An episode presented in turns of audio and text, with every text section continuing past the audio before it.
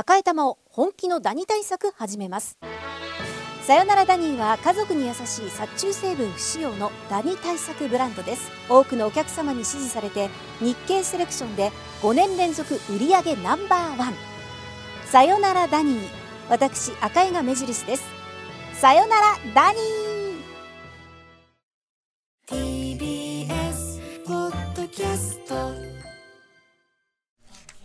時刻は11時にあ12分で失礼しました、はい、今日は生活情報こちらです。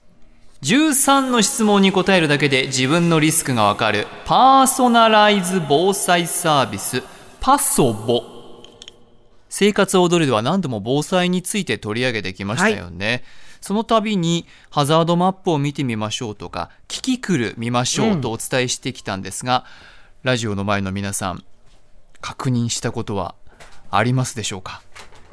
杉ちゃんはどうなんだい？私はですね呼びかけているもののハザードマップはちゃんと見たことがなかったです。ちょっと！うん。ねそんな私自分への思いも込めまして、はい、込めまして皆さんのために便利なシステムがあるんです。はい、それがパソボなんですね、はい、13の質問に答えるだけで自分の住んでいる場所、自分のリスクがわかるというものらしいんですけど、えー、どんなシステムなのか、うん、詳しいお話伺いました。このシステムを監修している防災士でフリーアナウンサーの奥村夏美さんです。自分自身の住所と家族の構成などそういった情報を入力するだけで1分で自分の家にどんなリスクがあってどんな備えをしなきゃいけないかっていうのが分かるサービスになってます。12年間防災の啓発活動をやってるんですけれどもやはりこうハザードマップ見てくださいと言ってもあの見てくださったとしてもよく分からなかったとか見たけど本当になんか自分が認識したリスクで合ってるのかどうかわからないとかなかなかこうハザードマップ見るのって難しいんだなっていうことを感じてきたんですね。でそこでこのパソボというサービスでは、えーと、その地震の揺れやすさとかどのぐらい家が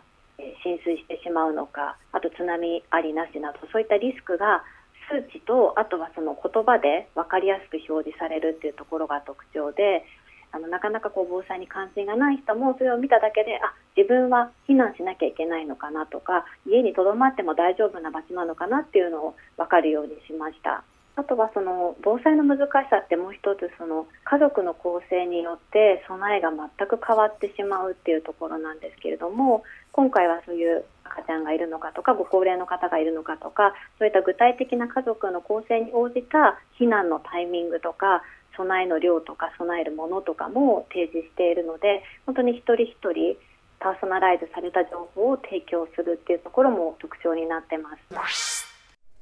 家族構成とか立地、建物の耐震基準、回数、個人の災害に関する価値観などで、いくつか質問に回答するだけで、防災対策が1分で見つかるというのがパソボのサービスなんですね。うんうんうんうんパソボがサイト上に入力された情報をもとにして、個人の世帯環境における災害リスクとか、全国のハザードマップから見た立地リスクを分析して、最適な防災グッズはこれですよっていうのを提案してくれます。はい奥沼さんも言っていましたけれども、ハザードマップを見ましょうと言ってもなかなか見てくれないという現状もあり、見たとしても見方が難しいということを分かりやすく教えてくれるのがパソボということです。では、論より証拠。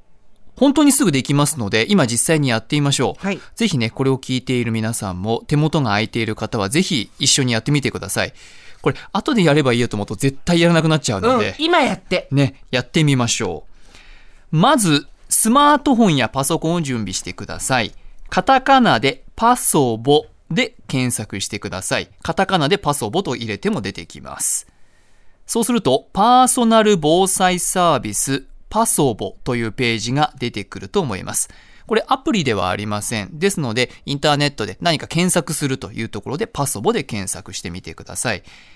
ページの下に出てくる防災診断を始めるというところありますか？はい。スーさんも今スマートフォン見てます。ここをクリックしてください。はい、そうすると質問に答えるところに行きます。防災診断を始め、下の黒いところにあるね。はい。はい質問1、住んでいる自宅の種類は一戸建てか集合住宅か質問2、住んでいる自宅の回数は1回、2回、3回、4回、5回以上。質問3、自宅の耐震性について、建築確認日が1981年6月より前か後かなどで選んでいきます。質問4。自宅周辺にあるもの、川や水路、谷や崖、海、特になし。この項目から選びます。質問5。同居者やご自身に当てはまる項目。乳児、幼児、高齢者、障害がある方など10個の選択肢があります。質問6。何人で暮らしていますか ?1 人でしょうか ?2 人でしょうか ?1 人から8人以上まで選ぶことができます。質問7。自動車を保有していますか？質問8は地図が表示されて自分の住所をピンで指します。バーがありますのでそこに自分の住んでいる駅とか住所を入れるとその近くの地図に飛ぶことができてそこをピンで指します。質問9。困った際に頼れる人が近くに住んでいますか？質問10。防災の準備をする上で自分たちの家族以上の準備をしておきたいと思いますか？つまり近所の人の分も対応したいと思う場合などの回答ということになります。質問11。普段から食品など買いだめしていることが多いですか？質問12。防災の準備は最低限で良いですか？お金をかけて十分な対策をしたいですか？質問13。潔癖症、虫が苦手、食べられないものが多いなど自分の事情を入力していきます。以上質問13個入れますと自分の診断結果が出ます。まずは危険度ですね。地震の揺れやすさ、洪水の際のね。際の浸水の危険性、土砂災害の危険性、津波の危険性などが5段階で表示されると思います。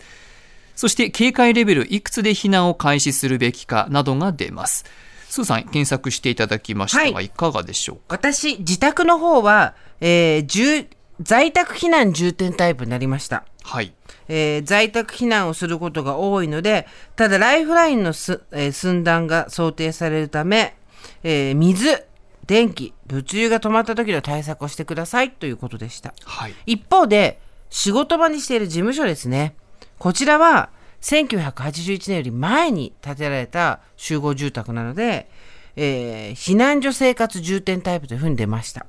で、えー災害によって大規模な被害が想定されるため、避難所での生活に重点を置いた防災を提案しますっていうふうに言われました。なるほどねっていう。で家ではいろんなものをたくさん用意して水とかも含めて、えーそこで避難ができるように。仕事場でだったら逆に家に帰れるようにしないとね。そうですよね。で、その下行きますといろいろ危険度、地震の揺れやすさ、はい。あなたが住んでいるところ、今後30年の間に、ある震度以上の揺れに見舞われる確率なども出てきます。はい震度6強、私が住んでいるところは7.79%という数字でした。で、スーさんのところも多分出てくるということで、洪水時の浸水の危険性とか、土砂災害は、津波は、などの表示が出てきます。うんで、その後ろの方ですね、下の方に防災グッズ、その人に合わせた防災備品のリストというものが出てくるんですね。この防災グッズのリスト、どのように利用したらいいのか、こちらも奥村さんに聞いています。そもそもなんかその家のリスクが分かってないとどういうものを買ったらいいかっていうのが分かんないと思うんですけど意外と皆さん最初に防災グッズ考えちゃうので例えばこう津波とか水害のエリアで家にどれだけ備蓄しても全部ねあの水没しちゃうみたいな感じだとやっぱり家の備蓄よりはあの持ち出し袋とか例えば高いところに、まあ、そういったものを備蓄するとかそっちの方が大事な要素だったりするんですけどまずはリスクを知ってもらってでそれに応じてどんな行動を取ったらいいのかでさらにどんなものを備えたらいいのかっていうこう3段階で診断結果を提示するというふうに防災グッズ何を買ったらいいかわからないっていう話をよくご質問でいただくんですね。で例えばこう長期保存水買ってくださいって言っても、まあ、そういった検索サイトとかでやっていただくともうずらっと商品が出てきてしまって結局どれを買ったらいいかわからなくて買わずに備えにつながっていないみたいなのがこう繰り返し起きているなというのを感じてたので、まあ、このパソボというサービスではあの必要なものが必要なものだけ買えるようなそういうショッピングができる購入サイトともなっているんですね。皆さん検索してみましたでしょうか、スーさんも出てきましたか？必ず備えたい防災備品11選というのが出てきて、えっと12年保存が可能なアルミ缶入りの長期保存水とか、まあ、カセットコンロとか防災バッグとか衛生用品とかいろいろ出てきて足りないもんだけ買えばいいんだもんねこれね。そうですね、うん。でここチェックするとすぐに買うことができるしもちろんあの全部買う必要は必ずしもないと、うんうん。ただなかなかやっぱり防災グッズ防災リュックを準備しましょうと言っても水食べ物ライトとかって考えても、じゃあ一体何を買えばいいんだろうと迷う人がやっぱり多いようなんですね。そうですよね。そういう人のガイドになるために食事の3日分揃えておきましょうとかカセットボンベ6本セットを用意しておきましょう。非常用のトイレを必要ですよ。みたいなことを教えてくれるというサイトなんですね。うん。ですからなかなかこのように防災グッズ。何をしたらいいかわからないかなっていう人に向けて非常に一歩を踏み出せる便利なサイトになっていました。少なくとも、う、うんーんこれは買っておこうとかここは理解しておこうとかこういうリスクがあることは知っておこうっていうのを今日やってくれ。うん、頼む。ね。1分でわかるから。もう備えあればですからね本当に。本当にこの診断結果ですね、LINE とか SNS、そしてメモに飛ばすことができますので、はい診断しただけで満足せずに定期的に見返して、そしてしっかりと準備をするというのがいいかもしれませんね。スマホだったらスクリーンショットねうん撮っといてもいいですしね、画面で保存できますのでね。以上、杉山深也からの生活情報でした。